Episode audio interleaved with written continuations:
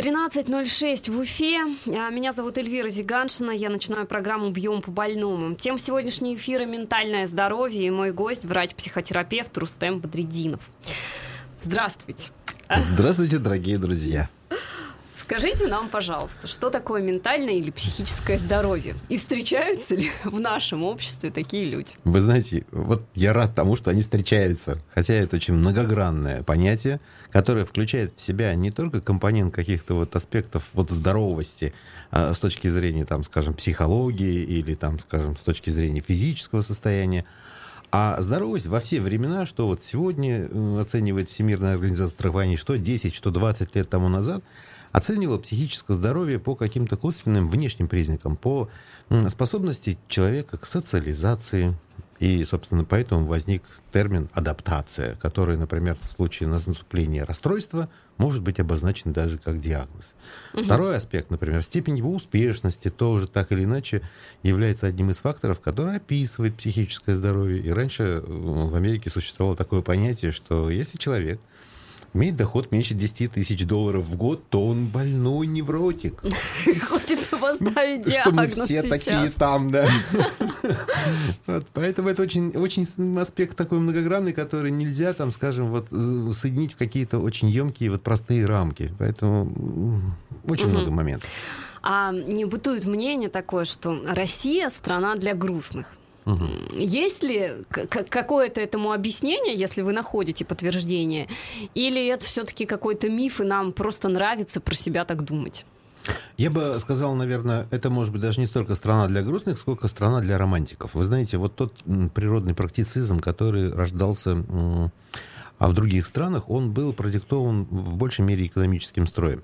Вот то, что мы сейчас с вами наблюдаем, есть такое понятие, как э, романтическое восприятие э, окружающего мира и практическое восприятие окружающего мира. Да? Ты можешь там бесконечно долго говорить про любовь, про звезды, но важно, наверное, то, сколько ты зарабатываешь и насколько ты успешен. И, видимо, это будет определять, там, скажем, степень того, насколько ты принят в этом обществе. Угу. Так вот, а позиция э, западных стран в этом отношении, она всегда опиралась на какие-то стратегические точки, которые имели вот сформулированное понимание того, что есть человек, что он несет, что он заслужил, что он достиг, чего он добился.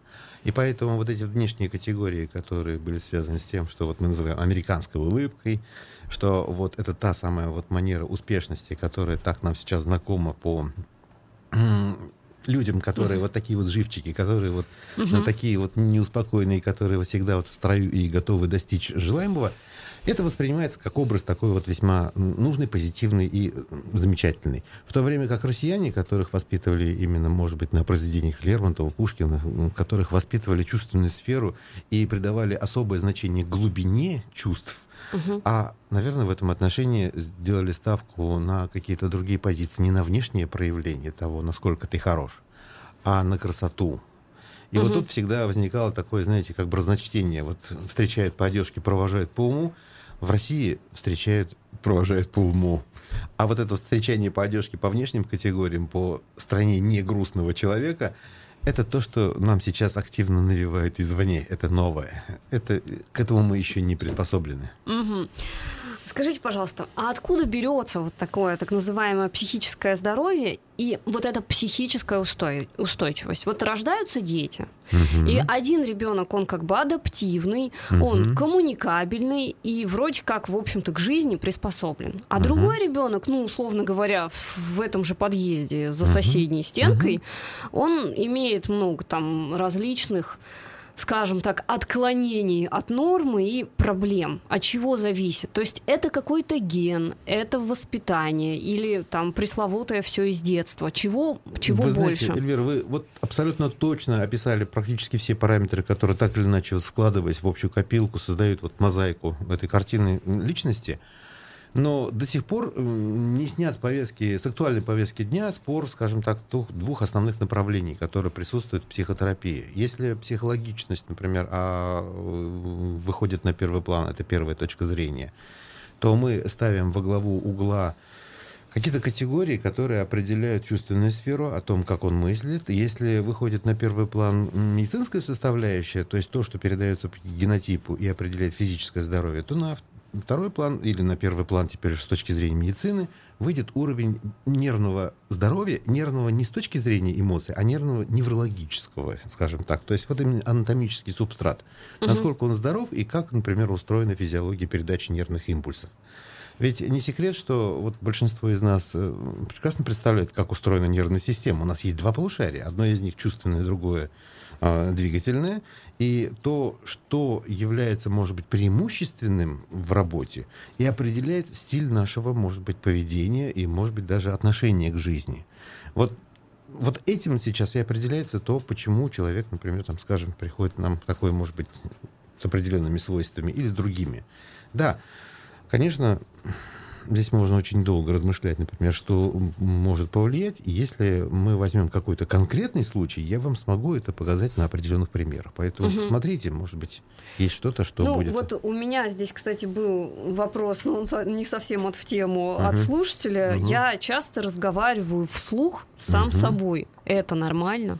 Это очень интересный процесс, который люди делают постоянно. Другое дело то, что не все это делают вслух, но проговаривается это где-то внутри, а даже психологи, собственно, основным тезисом для борьбы э, с какими-то внутренними чувственными э, стрессовыми категориями а, считают важным проговаривать свои чувства. А вот кому-то это удается делать вслух, и, видимо, вслух, наверное, будет лучше проговаривать тем э, людям, у которых основной канал восприятия информации слуховой. Тогда они сами себя слышат. А я знаю, что большая часть людей являются не столько вот людьми, предпочитающими слуховой канал, сколько, а, наверное, визуалами и в какой-то мере кинестетиками. Это вот три основных пути поступа... переработки информации. Если вот вы обратите внимание, современная молодежь так увлеченно сейчас а, получает информацию посредством гаджетов, да, им процессы визуализации очень важны, поэтому мы даже на лекциях, собственно, сейчас вот, ну, я не стесняюсь, используя слайдовый материал, например, какие-то видеозаставки для того, чтобы донести ту информацию, которую считаю важным, до слушателя быстрее. А есть люди, которым ну, надо как минимум пройти тест-драйв. То есть вот для них кинестетическая составляющая намного важнее, чем то, что об этом говорят, угу. то, что об этом пытаются демонстрировать, например, в социальных сетях и по видеоканалам. Я хочу это потрогать. Это основной лозунг этих детей. И вот, вот тогда, наверное, можно четко определить, что человек, который говорил о том, что я проговариваю это вслух, он нуждается в том, чтобы этот канал восприятия окружающего э, мира был вот в рабочем состоянии, что именно таким образом он утилизирует этот процесс лучше. Угу. У нас в стране по-прежнему принято бояться психотерапевтов э, и как-то, может быть, более-менее относиться, относится ничего сейчас к психологам, но психол, психология э, мне психотерапевты, скажем так, я, я к ним большее доверие испытываю, потому что это все-таки люди, имеющие медицинское образование, угу. а психологов сейчас очень много поразвелось, что называется инстаграмных, и там угу. непонятно, какое у человека образование, какой опыт работы угу. и вот эти вот все вещи. Вот. И когда, значит, старшее поколение об этом слышит, ну, говорят что-то вроде, а вот в наше время депрессии не было. Вам бы вот работу найти или там сгрустнуло, сиди, полы помой. Как вы относитесь к таким высказываниям? Они абсолютно не правы, потому что общемировая статистика, она держит цифры на прежнем уровне. Мы от, в этом ключе не отстаем ни по времени, ни по странам. То есть мы соответствуем этим стандартам. А, ну, традиционно считается, что как минимум половина населения нуждается в психологической или психотерапевтической помощи, может быть, даже в какой-то мере психиатрической. Именно такую статистику вот сейчас показывает, например, медицинская статистика по базе обращений, например, за медицинской помощью. Ровно половина населения, на самом деле, так или иначе, там, скажем так, оказывалась в поле зрения – Правда, степень э, выраженности проблем, она на самом деле может быть очень разносторонней. То есть, если, например, там, скажем, вопросы, связанные с психическим нездоровьем, которые традиционно вот обозначены как шизофрения, например, что-то, угу. они занимают незначительный процент, там достигают, ну, максимум в разных странах, ну, не более 12%. И то это все может быть, э, скажем так, единожды в течение жизни, и потом это компенсируется. Ну, я хочу сказать, что, ну, ведь у нас не очень принято об этом говорить. О расстройстве личности, о шизофрении. Мы вдруг вспоминаем об этом, обо всем, когда заканчивают нести ересь по федеральным каналам после событий, тех, uh-huh. которые вот аналогичных uh-huh. событиям в Казани, когда там uh-huh. молодой человек расстрелял детей.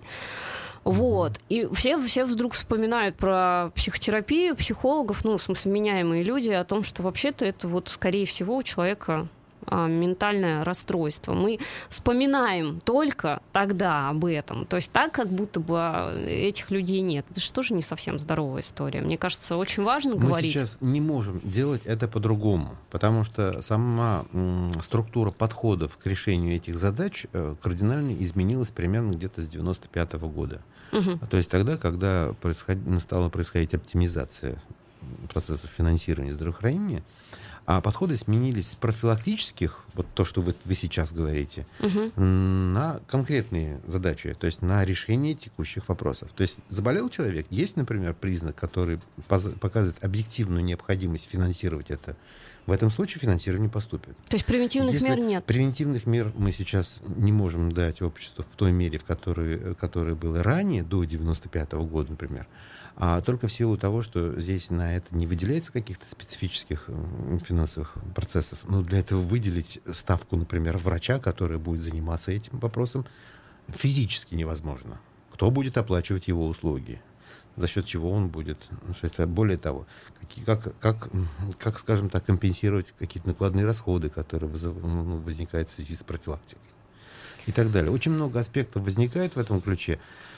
Поэтому посмотрите, даже банально психологов разместить во всех школах не всегда удается, потому что Опять-таки вопрос финансирования. То есть где, например, на это выделить ну, средства? Э, смотрите, мне кажется, да, с одной стороны это вопрос финансирования, с другой стороны, мне кажется, даже психолог, который в школе не просто так отсиживается и раз там в, за 10 лет детям выдает за 11 тест uh-huh, на профориентацию, uh-huh. вот как было у меня, а тест, а, а человек, который контролирует учебный процесс, то есть если он видит, что там учитель выгорел, и он орет на детей, это, ну, по-моему, сплошь и рядом в наших школах, uh-huh. да, начиная с младших uh-huh. классов, и когда у него есть полномочия подойти к педагогу и сказать, послушайте, там, Тамара Петровна, вы, пожалуйста, придите себя, это недопустимое поведение, да, то есть у детей в школе есть какая-то защита со стороны психолога, у тех детей, которые подвигают, подвергаются буллингу, у тех детей, которые имеют какие-то психологи- психологические отклонения, есть человек, который может проконтролировать, и в случае чего ему, у него хорошая квалификация, он может направить ребенка, например, к психотерапевту. Можем ли мы избежать вот таким человеком, и, может быть, не одним в школах у нас, в Уфе, по крайней мере, огромное количество учащихся э, вот этого шутинга так называемого. Мне кажется, что в какой-то мере да. Ну, Эльвир, вы сейчас затрагиваете такую глобальную проблему, которая, наверное, в обществе звучит уже насущно давно. Но если, посмотрите, если отделение реабилитации для системы МВД, например, у нас присутствует сплошь и рядом, да, система МЧС своих сотрудников реабилитирует, где вы видели, чтобы были отделения реабилитации для педагогов? Хоть одно мне назовите. Ну, я, я даже вам, я более того, я не, не очень понимаю, почему нет никаких, ну, может быть, они где-то есть в каких-то нет там их. единицах, нет. когда... Нет. В этом-то и нюанс. Или что, вы думаете, как-то выделяется какое-то специальное санаторно-курортное лечение? Хотя эмоциональная стрессовая нагрузка отнюдь не меньше. Я прекрасно понимаю, что такое. Работать с детьми, детьми это. Да. А почему в космос общество летать? считает, да, вот общество считает, что в системе МВД вот тебе положена реабилитация, а в системе образования нет. То есть поэтому здесь подходы разные. Поэтому, опять-таки, это связано с тем, что произошла оптимизация во многих сферах.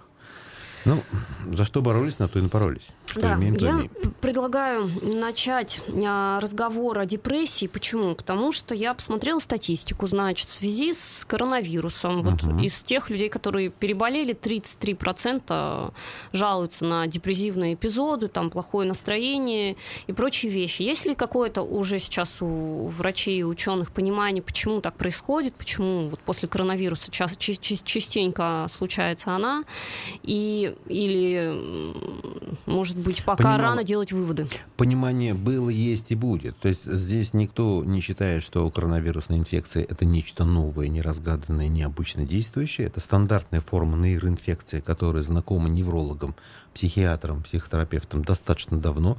Но мы никогда не делили ранее э, эти нейроинфекционные процессы на специфичность. То есть вот от коронавируса это одна форма, от гриппа это другая, например, там, скажем, а от перенесенного энцефалита это, друг, это третья. Это всегда была проблема, которая так или иначе косвенно влияла на структуру головного мозга, и она была известна и неврологам. И подходы к лечению, в принципе, были отработаны достаточно давно. То есть, используя наработанные шкалы, мы, наработанные протоколы лечения, мы сейчас получаем очень хороший, эффективный, например, выход этих людей на а, здоровое состояние. А происходящее напоминает нарушение вегетативных процессов, потому что бьет, наверное, по самым таким, вот знаете, ну, самым, самым нежным частям работы нервной системы, где э, суммирование информации определяет скорость или, там, скажем, форму взаимоотношений вегетативных процессов. Это, в частности, сосудистую подстройку, контроль за работой сердечно-сосудистой деятельности, а за скоростью обменных процессов, за уровнем симпатических или парасимпатических процессов.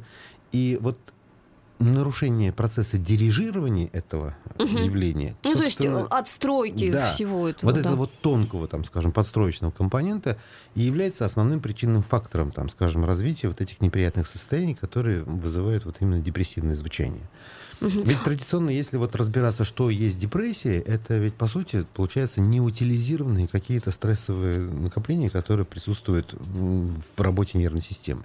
В частности, чувственная сфера отработала, но если вот вы, например, там, скажем, понимаете, что такое чувственная сфера, это какой-то страх, это какое-то тревожное, там, скажем, реагирование, оно должно как-то вот в нашем организме отработаться в следующем, в другом полушарии, в двигателе, вы должны либо убежать, либо дать сдачи, либо каким-то образом физически отреагировать. Если этого не произошло, то вы не можете достичь утилизации этого процесса. У вас не будет удовлетворения от того, что вы защищены или того, что вы сделали все правильно. Это реакция бей-беги, правильно конечно, понимаю? Конечно, Поэтому я прекрасно понимаю, что при коронавирусе у нас будут возникать такие ситуации, потому что продукты распада вирусных частиц так или иначе вызывают интоксикацию нервной системы, которая вот будет именно складываться в процессе в гипоталамической сфере, запускающих вот как раз угу. эти эмоциональные звучания. А вот, ну, допустим, человек переболел коронавирусной инфекцией, и вот мне говорят, ну, очень грустно. Ну, там, наверное, есть еще какая-то апатия, отсутствие сил, просто потому что организм ослаблен а, после борьбы с а, вирусом.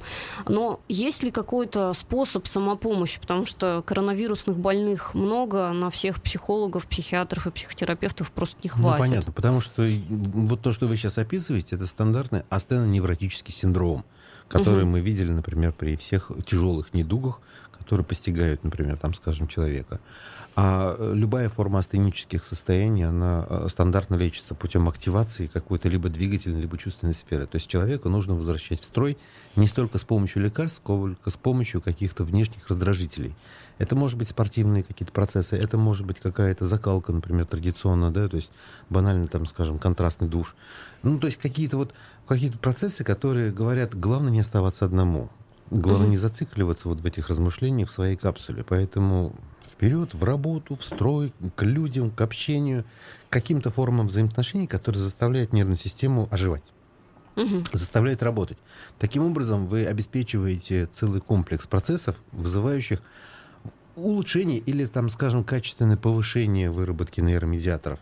Вот это вас и вылечит, это поставит вас в строй. Ведь э, почему вот, например, люди прошлого поколения, пожилые, говорили вам о том, что в наше время не было депрессии? Да некогда было там, скажем, придавать значение этим чувственным операциям. То есть на них мало обращали внимание. Вы думаете, во времена Великой Отечественной войны было мало депрессии?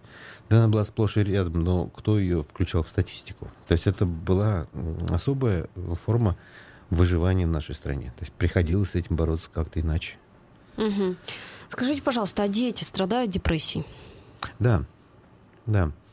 А с детьми это, наверное, отдельный пласт, там, скажем, накопленных вот знаний, потому что, вы знаете, детский организм считается изначально более здоровым, а может быть здоровым только за счет того, что у него нет какой-то внутренней установочной, каких-то фабул, каких-то, может быть, я не знаю, каких-то стандартов, которые закрепились в работе нервной системы. И он определяет свою работу внешними факторами по тому, что мы можем обозначить как срисовывание поведения родителей, считывание, например, эмоционального состояния. Я прекрасно понимаю, что то же самое, что вот мы сейчас говорили про людей, страдающих коронавирусом, может присутствовать и у детей. Если, например, дети живут в каком-то отгороженном состоянии, и когда их родители не находятся в прямом контакте, угу. вы получите у ребенка депрессивное звучание. Знаете, как это сейчас звучит? Мне скучно, я не знаю, чем себя занять, да? То есть вот что нам, собственно, раньше было незнакомо, а сейчас, например, звучит сплошь и рядом. Почему? Потому что родители очень часто находятся в интернете, в телевизоре, в каких-то своих делах. И возможности поиграть с ребенком и, например, получить какой-то вот эмоциональный контакт, угу. времени не остается. Но должен просто обратить внимание вот наших слушателей на то, что, вы знаете, это очень трудно, например, там, скажем, ну, обмануть ребенка. То есть практически невозможно, потому что он моментально считывает вот ваше состояние. И если ваш взгляд направлен не на него, а на телевизор, и вы просто рядом, то он как минимум сперва проявит беспокойство, а потом впадает в состояние отгороженности, может быть, даже депрессии. Угу. А депрессия детей, она легче поддается лечению? Или... То есть, ну, условно говоря, вот травма привязанности, так называемая, произошла, тут родители там как-то пришли в себя, я не знаю, что там на работе, дела наладились, и там папа и мама вернулись к ребенку. Э, ну, э, это, этого достаточно Лера, или это все-таки... Я, я могу только судить по косвенным моментам. Угу. Я сам не работаю напрямую с детской, там, скажем, аудиторией у меня большей частью взрослые, но мы общаемся с коллегами, которые работают в детстве. Я спрашивал, почему. То есть, казалось бы, вот что их, собственно, так привлекает. Вы знаете, у ребенка все наши психологические методики работают по классическим схемам. То есть вы знаете, как здорово вот у них все это получается. Вот то, что человек, например, как-то вот, вот за счет того, что, может быть, как-то ну, нестандартно не, стандартно реагирует по-своему, как-то это является ну, спорным моментом, насколько хорошо получилось, то у детей вот все методики работают отлично. То есть мы говорит, настолько вот, вот, вот счастливы от того, что попали в эту, в эту сферу. Я понимаю, что, наверное, не случайно детские психотерапевты получают удовольствие от работы, потому что Э, детское сознание, оно изначально здорово. То есть э, там, там хорошая, скажем, база для того, чтобы сформировать то, что было бы необходимо. Поэтому если дать какие-то простые наработки на то, чтобы человеку вот дать здоровое реагирование – оно получается очень быстро, оно не испорчено, оно вот не имеет каких-то вот внешних социальных наваждений, там, скажем, каких-то вот манипуляций. Да, еще мне кажется, очень часто, если ребенок страдает депрессией, лечить надо родителей. Ну, в смысле, ну, давать какие-то рекомендации. Да? Чаще всего, да. Поэтому сам ребенок вряд ли будет страдать каким-то эмоциональным расстройством, если нет какого-то внешнего фактора. Угу. Ну что, у нас осталось меньше минуты до перерыва. А, значит, мы давайте подытожим про депрессию и после федеральных новостей перейдем а, к другим проблемам. Значит, э, депрессия это все-таки болезнь. Это да, наверное, четверть обращений, которые в нашей статистике есть, это 25%, они посвящены так или иначе депрессивным факторам. Поэтому это очень значимый вопрос. Да, и всем тем людям, которые говорят, соберись, тряпка, и иди делай, ну, собраться человеку в глубокой депрессии сложно. Невозможно. Да, это так же глупо, как просить больного там ОРВИ не чихать. Ну угу. что ж, мы уходим на федеральные новости, вернемся буквально через несколько минут. А, продолжаем «Бьем по больному». Меня зовут Эльвира Зиганшина. Мой гость сегодня Рустам Бадрединов. А, мы говорим о ментальном здоровье. Я неправильно, Рустем Бадрединов, простите, пожалуйста, меня. У меня трудности с двумя этими, с произношением двух э, имен. Значит, Рустам и Рустем. А, мы в первой части нашей программы мы поговорили о депрессии. А, напоминаю, что можно задавать нам вопросы и писать сообщения на номер плюс семь девятьсот двадцать семь триста четыре десять пятьдесят один. Вот. Прямая трансляция доступна на Ютубе. Пожалуйста, оставляйте свои комментарии. И, кстати говоря, дорогие дорогие слушатели, если вам хочется еще о чем-то поговорить, увидеть какого-то из наших гостей повторно, тоже, пожалуйста, пишите, мы обязательно откликнемся на ваши просьбы. Вот. Ну что ж, а, как-то с депрессией плюс-минус мы разобрались. Еще одно а, явление, сопутствующее пандемии, это тревога угу. и тревожные расстройства, угу. Которые часто приводят даже к панике людей, поэтому и об этом тоже хотелось поговорить. Тревожным расстройством там страдает еще большее количество людей. Я смотрела, там разную статистику приводится. Чуть ли не 40% так или иначе когда-либо сталкивались вот с неприятной тревогой. Угу. Понятно. Ну, если размышлять с точки зрения причинных факторов, что спускается, да, мы с вами вот в прошлом блоке, вот до э, рекламной паузы, размышляли большей части, наверное, о психологичности этих процессов. Я э, в самом начале передачи заметил, что э, причинами развития этих эмоциональных расстройств может являться не только там психи- психологические аспекты, но и физические категории. И в этом ключе а, врачи, э, в частности, вообще медицинская модель подходов э, к решению эмоциональных э, расстройств, она рассматривает тезис дефицита определенных веществ, которые управляют работой нервной системы. Угу. В этом ключе для наших радиослушателей, наверное, было бы очень важно, там, скажем, дать понимание, что есть два, там, скажем, нейромедиатора, которые вот наиболее, там, скажем, существенно участвуют в работе. Это серотонин, дофамин, ну, в меньшей степени там норадреналин или просто адреналин. А, но почему об этом важно знать? Потому что серотонин определяет чувствование счастья человеком. Вот перманентное угу. ощущение. Песни вот слагают счастлив, нынче да, про него. Или нет, да. И именно этот э, нейромедиатор определяет э, возможность человека добиться удовлетворение каких-либо своих амбиций или своих, скажем так, ну, потребностей. А в этом ключе вступает в строй уже следующий нейромедиатор дофамин, который можно назвать гормоном удовольствия. И вот получается, что друг без друга эти производные не работают. Если вот вы, например, испытываете определенный дефицит серотонина, то, понятно, уровень тревожности будет достаточно высок. Потому что не будет вот этого перманентного чувства счастья. Вы будете постоянно находиться в поиске того, что мне это надо найти. То есть где-то тут эта дорожка есть, где будет угу. хорошо. А вот эти вот истории с людьми, которые в поиске вечного счастья употребляют запрещенные вещества. Вы знаете, а запрещенные вещества стали совсем недавно запрещенными, между прочим. Очень много антидепрессантов, скажем, конца 40-х, 50-х годов угу. сейчас официально объявлены наркотиками. У нас совсем недавно, вот, например, где-то в 2000-х еще один антидепрессант, хороший, кстати, антидепрессант, который являлся стимулятором выработки серотонина, серотонина угу. тоже благополучно ушел, например, в разряд наркотических средств. То есть получается, что все, что наука в этом ключе действительно находит вот какие-то такие вот, вот взрывные, такие эффективные вещи, оказывается либо вне закона, либо вот, либо вот слишком сильно хороши.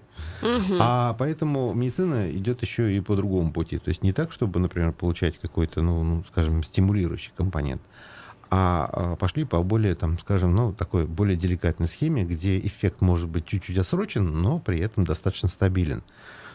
Это вот антидепрессанты, антидепрессанты да, да, ингибирующие обратный захват серотонина. серотонина. Да. Это вот как раз вот именно работа с ферментами, которые запрещают нервной системе разрушать излишки.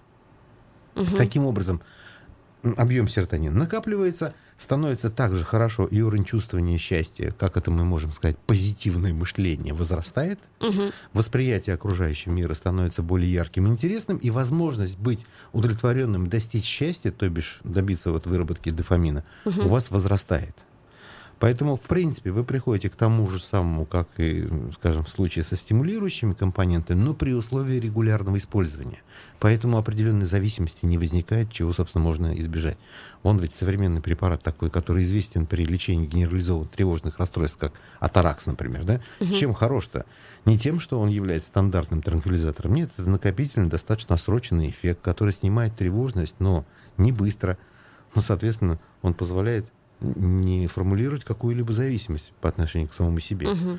Но если к транквилизаторам еще как-то более-менее отношение, то антидепрессантов у нас люди побаиваются, потому что я знаю, угу. что есть, например, такие формы головной боли, как мигрень, угу. которые успешно лечатся антидепрессантами много в каких странах. Да. А у нас, когда человеку назначают антидепрессанты, он, в общем-то, сразу пугается ну, и прячется в кусты дальше страдать. Да, наверное, собственно, это может вызвать только сожаление, потому что официальные исследования сейчас прямым образом доказательно в области вот именно э, качества лечения описывают э, антидепрессанты как хорошие вещества, которые эффективно повышают степень когнитивных функций, то есть способность нашего мозга быть инициативным, активным максимально долго.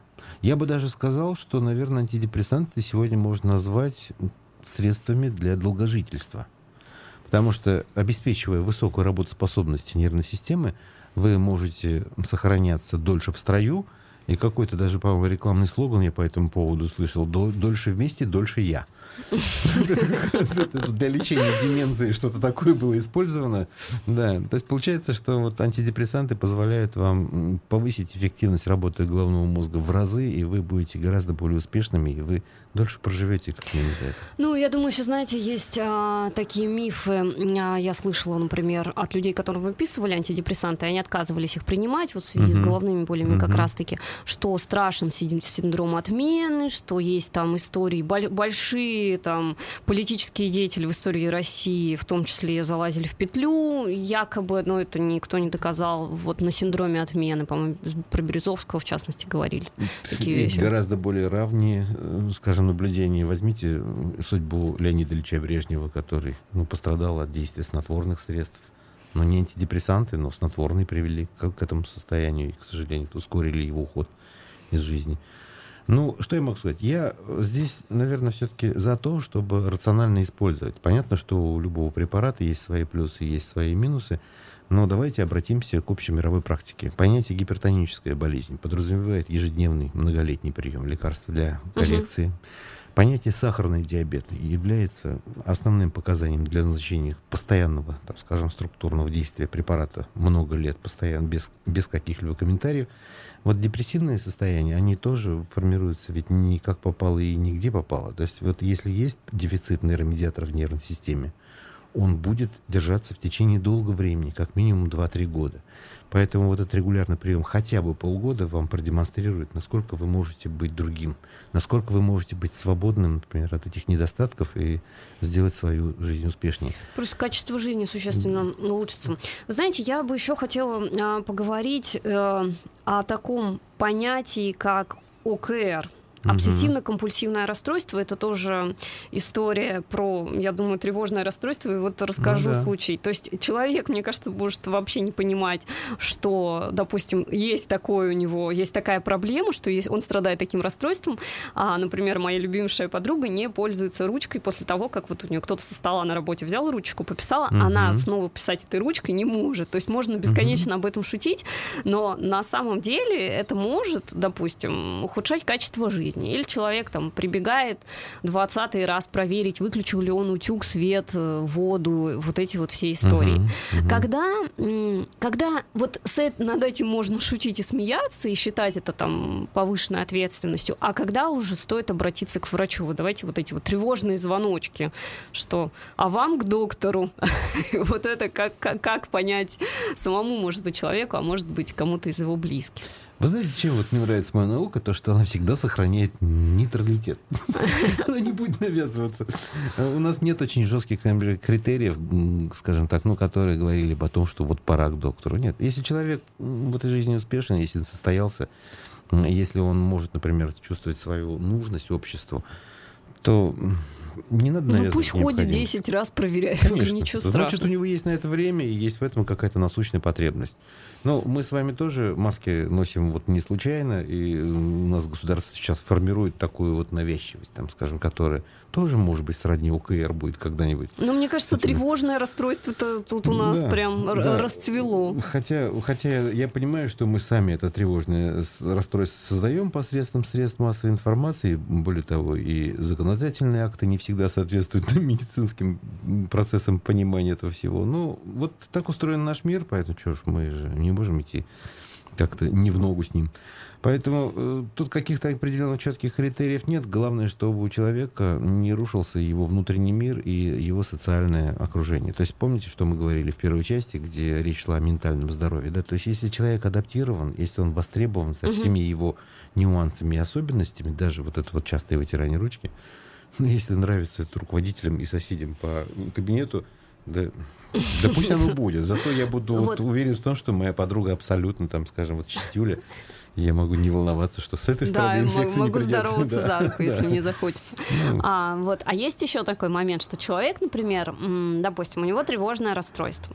Uh-huh. Он плохо спит, uh-huh. и а, вследствие того, что плохо спит, сужается сознание, ему вдруг начинает казаться, что он там чем-то болен страшным, вот это вот ипохондрия. Uh-huh. Это уже повод обратиться, ну, как минимум, к психологу. Или, в общем, терпеть Вообще, бессонницу Тема нарушения сна – это очень интересный процесс, который является звоночком, ну, скажем так... Номер один. Номер один. Почему? Потому что, вы знаете, современный вот взгляд на работу головного мозга, он, наверное, тождественен тем, что мы знаем про наши вот современные гаджеты. То есть у каждого из нас есть понимание, что такое тактовая частота процессора, да, то есть у нас есть понимание многоядерности процессоров. Для чего это нужно? Каждый из нас все это знает. И вот нервная система устроена, в принципе, по тем же самым принципам. Два основных ядра, правое и левое полушарие. Только в отличие, например, от э, техники, которую мы с вами сейчас вот видим, mm-hmm. как одно активное ядро для работы, mm-hmm. а второе спокойное для того, чтобы там контролировать степень заряда батареи и часы, а нервная система, природа пришла этот вопрос по-другому. Она сделала тактовую частоту управляемой величиной. То есть угу. эти ядра могут плавненько менять свою угу. тактовую частоту. Соответственно, это вот состояние от сна до активной бодрости. Угу. Если сон не наступает, то ломается решайте, система. Да, решайте вопрос, почему, собственно, вы находитесь в какой-то высокой частотной характеристике работы. То есть вам нужно сделать что-то, чтобы снизить частотную характеристику работы вашего мозга. То есть это либо релаксация медитации, либо какое-то более спокойное состояние перед сном, которое снизит тактовую частоту работы, либо это какие-то медикаментозные воздействия, которые снизят эту, скажем, скорость работы головного мозга. Но так или иначе вы формируете тот самый в общем, Да, с, с бессонницей ни в коем случае нельзя жить, не нужно бороться. Для этого есть вот такие прекрасные врачи. Рустам, спасибо, что были с нами. Я надеюсь, что мы с вами еще встретимся в наших эфирах, поговорим о том, о чем сегодня не успели поговорить. Всем слушателям, пожалуйста, оставайтесь на эхе, здесь много будет интересного. Хорошего дня.